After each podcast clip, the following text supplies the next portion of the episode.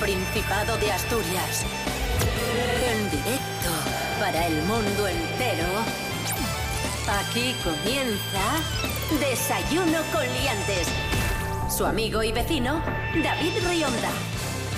Hola, hola, muy buenos días Asturias, ¿qué tal? ¿Cómo estáis? Bienvenidos, bienvenidas. Esto es Desayuno con Liantes en RPA, la radio del Principado de Asturias. Hoy es martes 21 de junio de 2022. Ole, ole, ole, Seis y media de la mañana, la hora de siempre, una hora prudencial para levantarse y una hora a la que despertamos al monologuista leonés Pablo BH.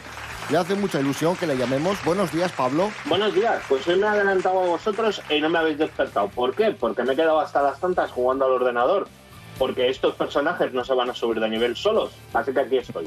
Yo creo que se le ha ido un poquito la olla, ¿eh? Rubén Morillo, buenos días. Buenos días, David Rionda. Buenos días, Pablo BH. Buenos días a todos y todas. ¿Qué tiempo tendremos hoy en Asturias? Pues mira, estas nubes que tenemos ahora eh, se van a mantener hasta la mitad del día y por la tarde va a empezar a caer lluvia y por la tarde-noche tormentas, sobre todo en la zona centro. Así que paraguas hoy en mano. Y temperaturas que descienden bastante, las mínimas bajan hasta los 8 grados, esto parece ya otra vez primavera, y las máximas no van a subir de los 21. Desayuno con liantes, ay.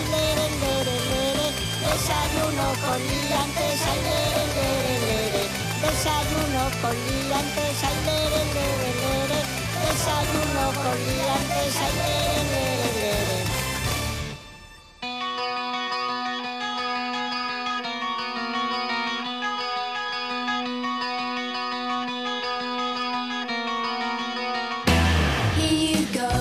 Comenzamos, amigos, amigas. Eh, habitualmente hablamos de apps en Desayuno con Liantes, de apps para ligar, hablamos de, de webs para encontrar pareja, pero hay una web que no es ni para ligar, bueno, miento, es para ligar, pero no es para encontrar pareja. Es la web Ashley Madison. Oh, sí, sí, sí. ¡Entiéndesme! ¿Sabes lo que es, no, Pablo BH? Explícalo tú. Bueno, pues es una web que sirve para que las personas que están en una relación pues tengan su- sus cositas, sus escarceos, su- sus picotear de la mesa de al lado. Bueno, se podría decir que fomenta las relaciones extramatrimoniales. Cuidadín. Vale. Eso es, refresquinos, lo que viene siendo refresquinos. Un refresquino, me gusta la expresión, un refresquino. Sí, un refresquín, que eso lo decía mi abuela. Este, este verano no, no tienes un refresquín, aunque sea.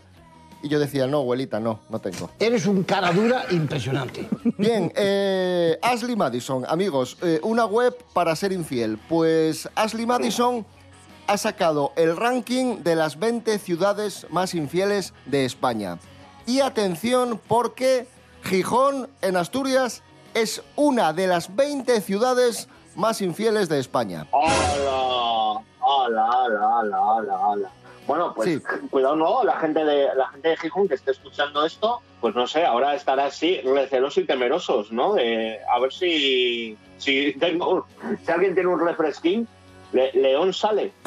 León sale y Bueno, es la segunda ver, ciudad. yo estoy- León, escucha, escucha, Pablo BH. León es la segunda ciudad más infiel de España. A ver si voy a ser el único tonto que no folla aquí. Os lo digo, es que he visto lo visto. Ah, Bueno, claro, así me va. Es la segunda. Es la segunda. La localidad española más infiel es Manresa, en Cataluña. ¡Sí! Ay, Dios mío. ¡Sí! Bueno, claro, como aquí se va de, de tapeo y de pinchos, pues lógico, pues nada. Oye, Y en, y en tercer lugar está Barcelona. Bueno, oye, pero a ver, me alegra porque por una vez eh, León eh, somos los primeros en catedrales guays y los segundos en infidelidades. Es lo que hay. Bueno, ¿podemos pasar a una noticia más alegre que mi vida sexual, por favor? Ya lo que hay. Sí, pasemos, pasemos a una. Hombre, no sé si es más alegre, pero es bastante llamativa. a ver, Vamos tampoco allá. es muy difícil, quiero decir, no es toda penísima. ¿sabes? Seguimos, seguimos, venga. Desayuno con liantes. Síguenos en Instagram, arroba desayuno con liantes.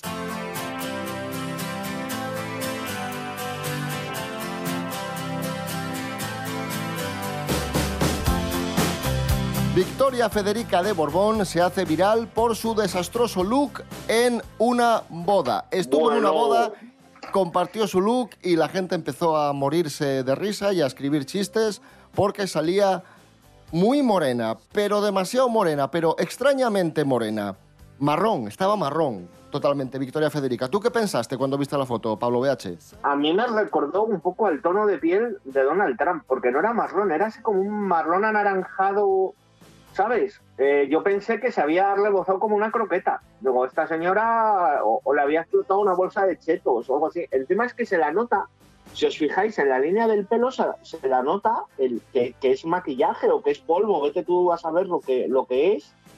Pero, pero parece yo que sé que le había explotado el bote de Nesquik. ¿Sabes? Muy chungo. Muy chungo. No te podías, bueno, te, daba dos besos y ya ibas preparado para una operación en el desierto. Ah, mucho mal, mal. Gente, no. No hay que, eh, cuidado, eh. No hay que, no hay que ser naranjas por la vida.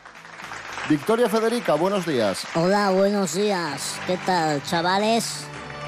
Muy bien, ¿qué, qué fue lo que pasó? ¿Por qué apareciste ahí tan negra, tan morena? Se está riendo todo el mundo de mí, pero es una equivocación.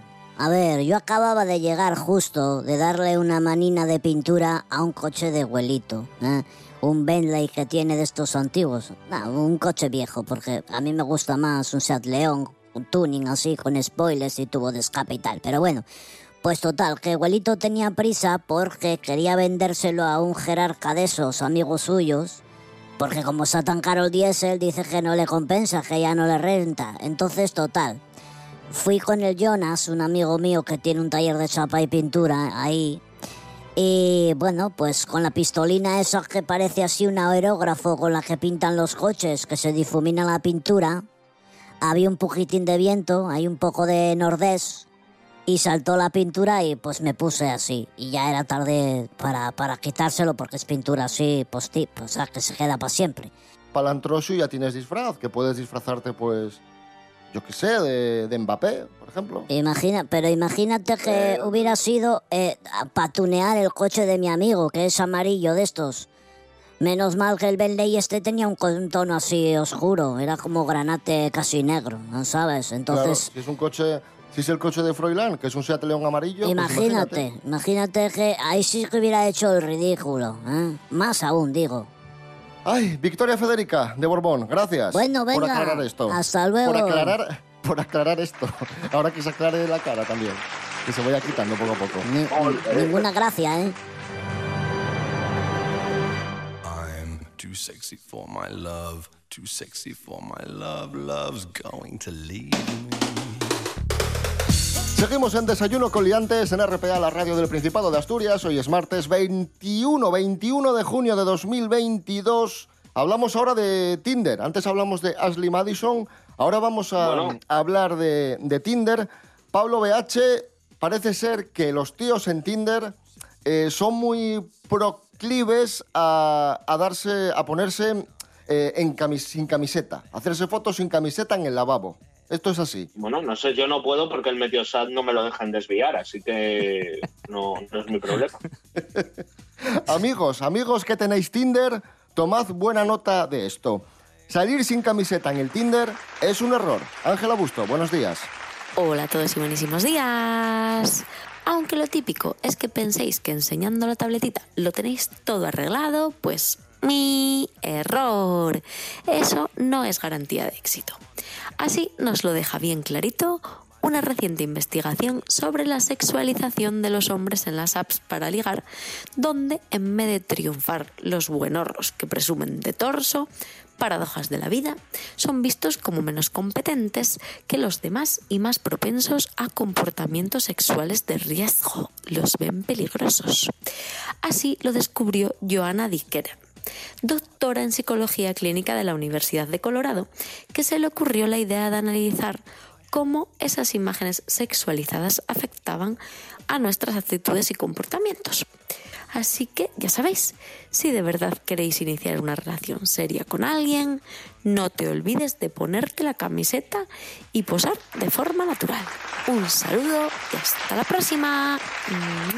Gracias Ángela Busto, ponemos música a este martes. Vamos con una cara B del grandísimo Tino Casal de Generación. ¡Qué guapísimo!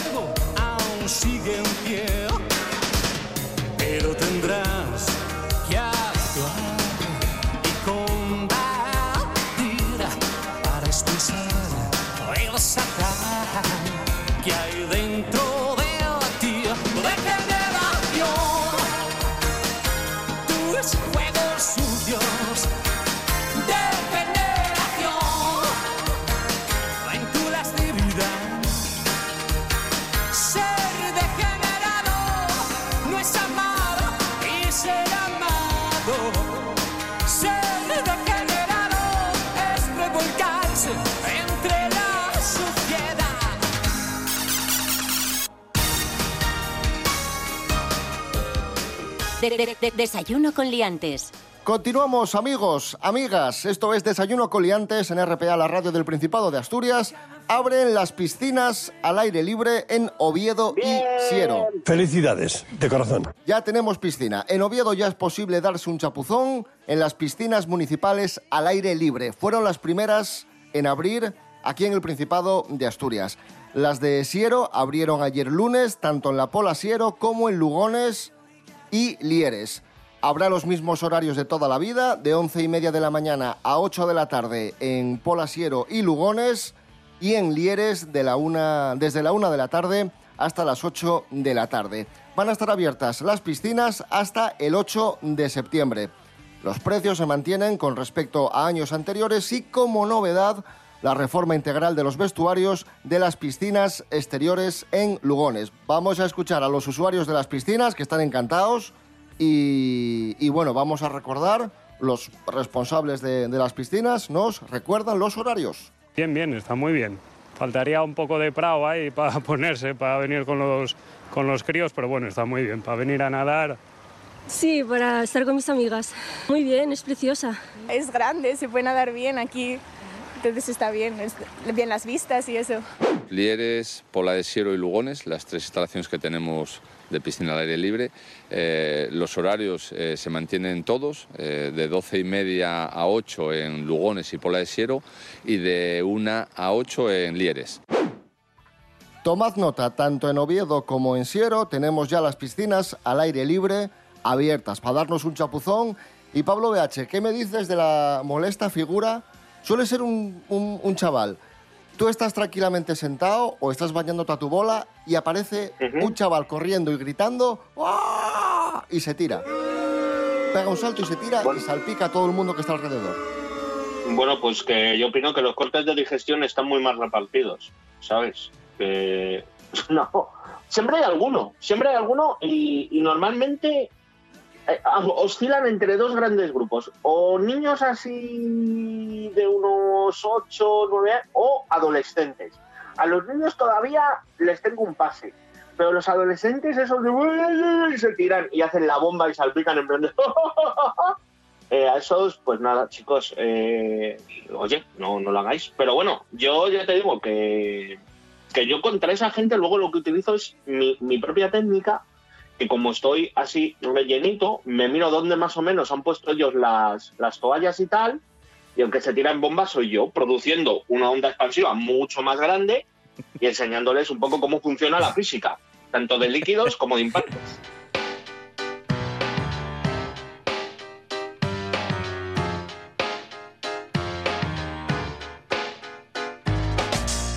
Continuamos, amigos, amigas. Esto es Desayuno Coliantes en RPA, la radio del Principado de Asturias. Este será el verano de nuestras vidas. ¿Qué pasará? ¿Qué misterios sabrá? ¿Viajaremos? ¿Encontraremos el amor? Todo eso está escrito en las estrellas, amigos, amigas, en los astros. Por eso en Desayuno Coliantes tenemos a nuestro vidente particular, a un hombre poderoso y carismático. El horóscopo de San. Calla, calla, joder, que me da la risa. El horóscopo de Santi Robles. Buenos días, gente de la predestinación. Hoy leemos el horóscopo semanal que el horóscopo negro guarda para los Géminis. Dice, ¿dónde se puede comprar tiempo? ¿Por qué no existen los días de 28 horas? No paras de hacerte estas preguntas y buscar minutos libres de donde sea. Llega el final del día y te sientes agotado. Te estás dando cuenta de que no tienes tiempo para lo que tú, y esto lo pone en mayúsculas, quieres. Siempre estás haciendo planes por y para los demás y nunca los haces para ti. ¿Habrá cosa más sufrida que un Géminis? Por... Es... va.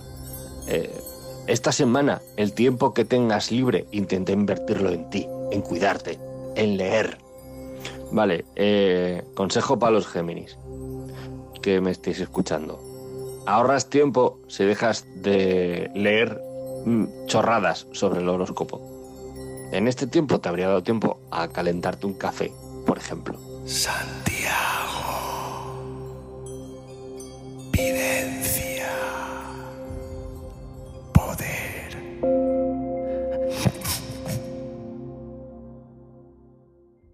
El tiempo de nosotros. Güey Martes, Nasturias 81-21, la hora de la autonomía, Ignacio Galán entrevista al presidente Adrián Barbón para falar de la actualidad, de los presidentes anteriores, de la reforma del estatuto y analizar la historia de Asturias. Eh, hay libros maravillosos donde se habla que Belarmino Tomás, uno de sus planteamientos era no solo tenemos que organizar la defensa, tenemos que organizar también cómo abastecemos a, a la población, cómo siguen funcionando los servicios públicos que, existían en aquel momento, cómo damos respuesta también ideológica a los problemas de la gente. O sea que yo creo que fue una etapa que hay que reivindicar y que curiosamente, no sé por qué, en Asturias cuesta poner en valor. Asturias 81-21. Güey Martes, a las 11 la noche, en RPA. La radio más asturiana, la radio más prestosa. Esto ye RPA. La radio del Principado de Asturias. En Asturias, en Asturias, RPA, la autonómica, la nuestra.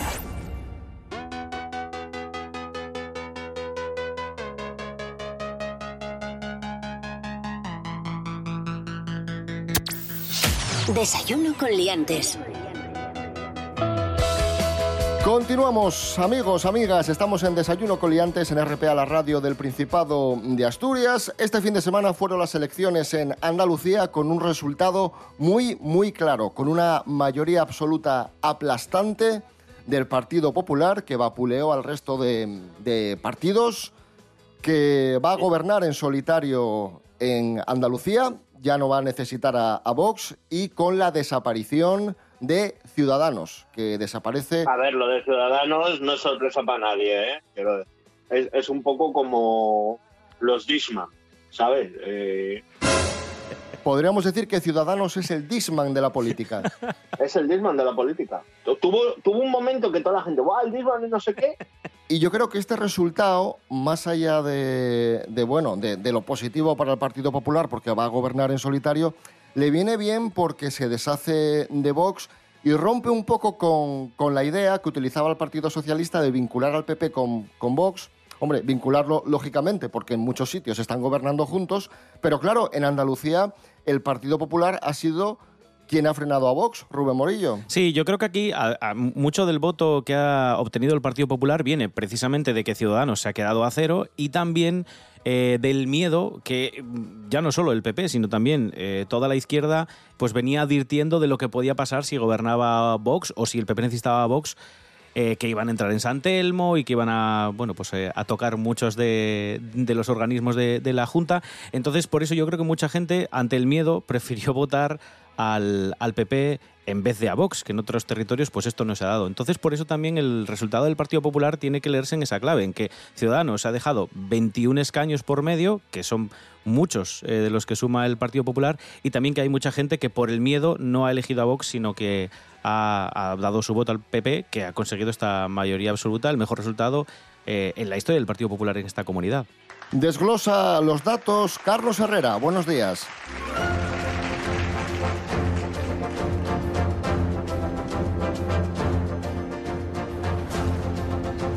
La, estaba esperando ya que me dieran paso porque, señoras, señores, buenos días.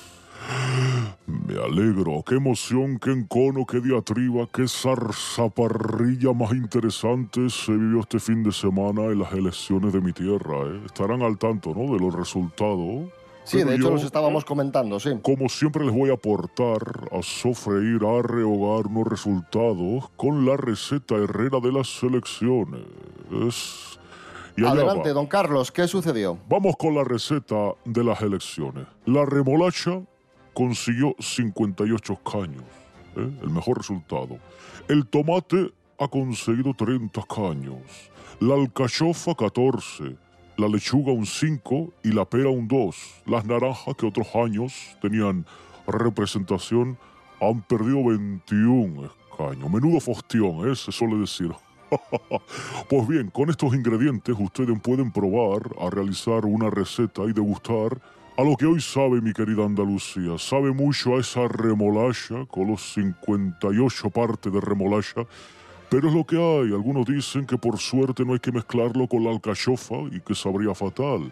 Y hay otra gente que dice que los tomates no han quedado más que para salmorejo, ni con la ayuda de las lechugas y algo de fruta como una pera podrían, podrían plantar cara. La remolacha. ¿Qué parece? que va a tener bastante efecto esto a nivel nacional o no. ¿Cómo lo ven ustedes mi receta? Maravillosa, ¿eh? ¿Cuánto color, eh? Gracias, Carlos Herrera. Señoras, señores, buenos días. Me alegro.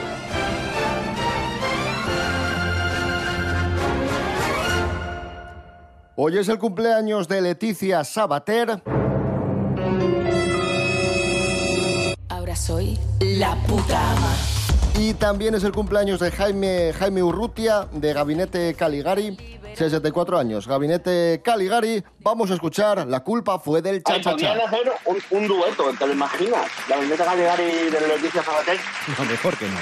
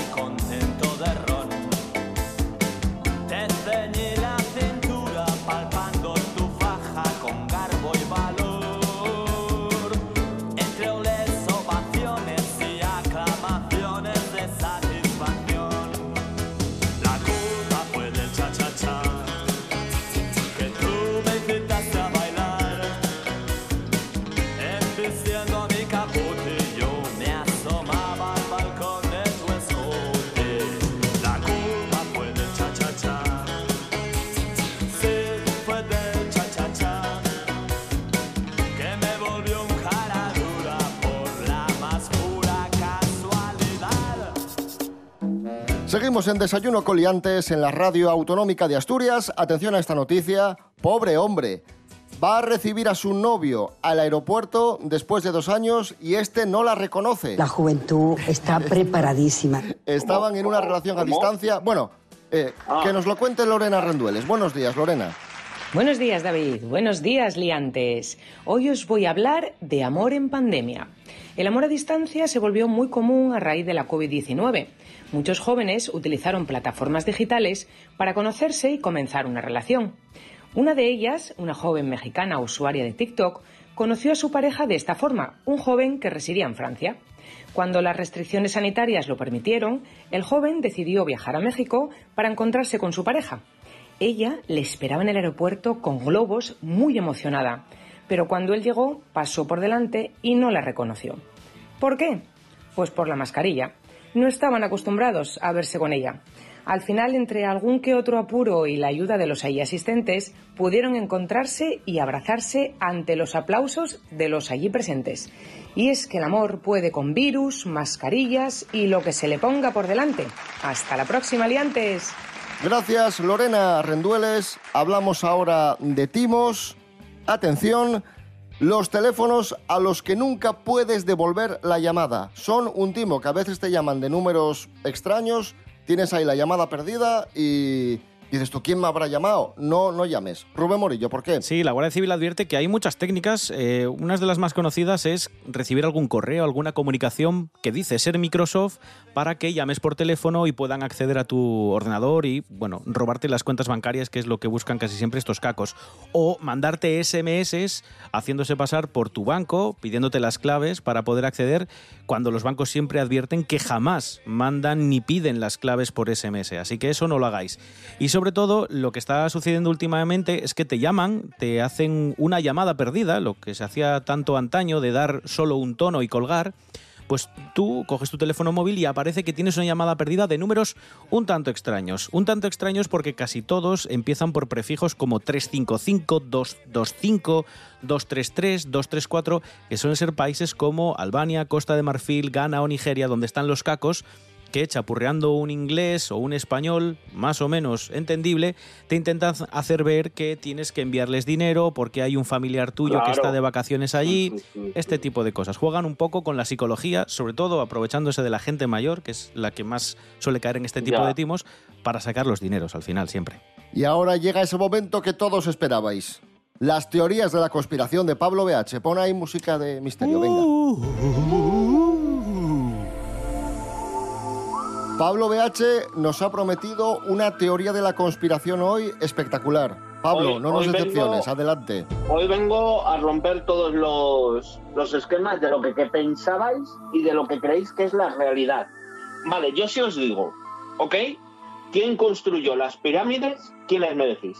Los egipcios, los, egipcios. esclavos egipcios, con poleas. Sí. Mm, no, vale, son los egipcios. Vale. Los egipcios. Sí. Ayudados Sí, por bueno. dinosaurios. ¡Es usted imbécil! Claro, es que todo se debe a que en la paleta de Namer, que es una estela, bueno, un cacho de piedra tallada, ¿vale? Que tiene 3.000 años antes de Cristo, aparecen los que son los sepopardos, serpopardos. Los serpopardos eran unos animales mitológicos de cuatro patas, un cuello muy alto, muy largo, muy largo como el de una jirafa y cabeza de león. Obviamente, los serpopardos no existían. Lo que sí existían eran los dinosaurios.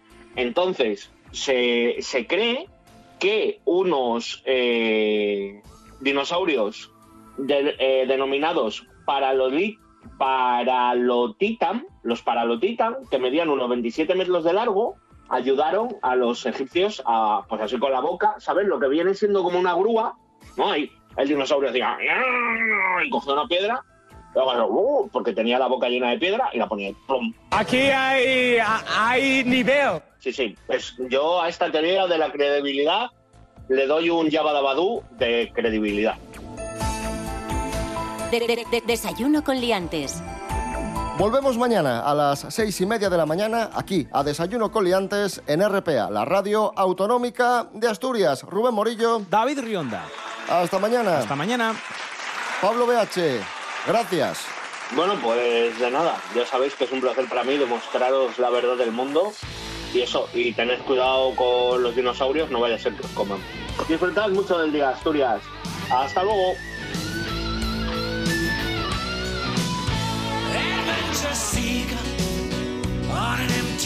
Street. Just an alley creeper, light on his feet. A young fighter screaming with no time for doubt.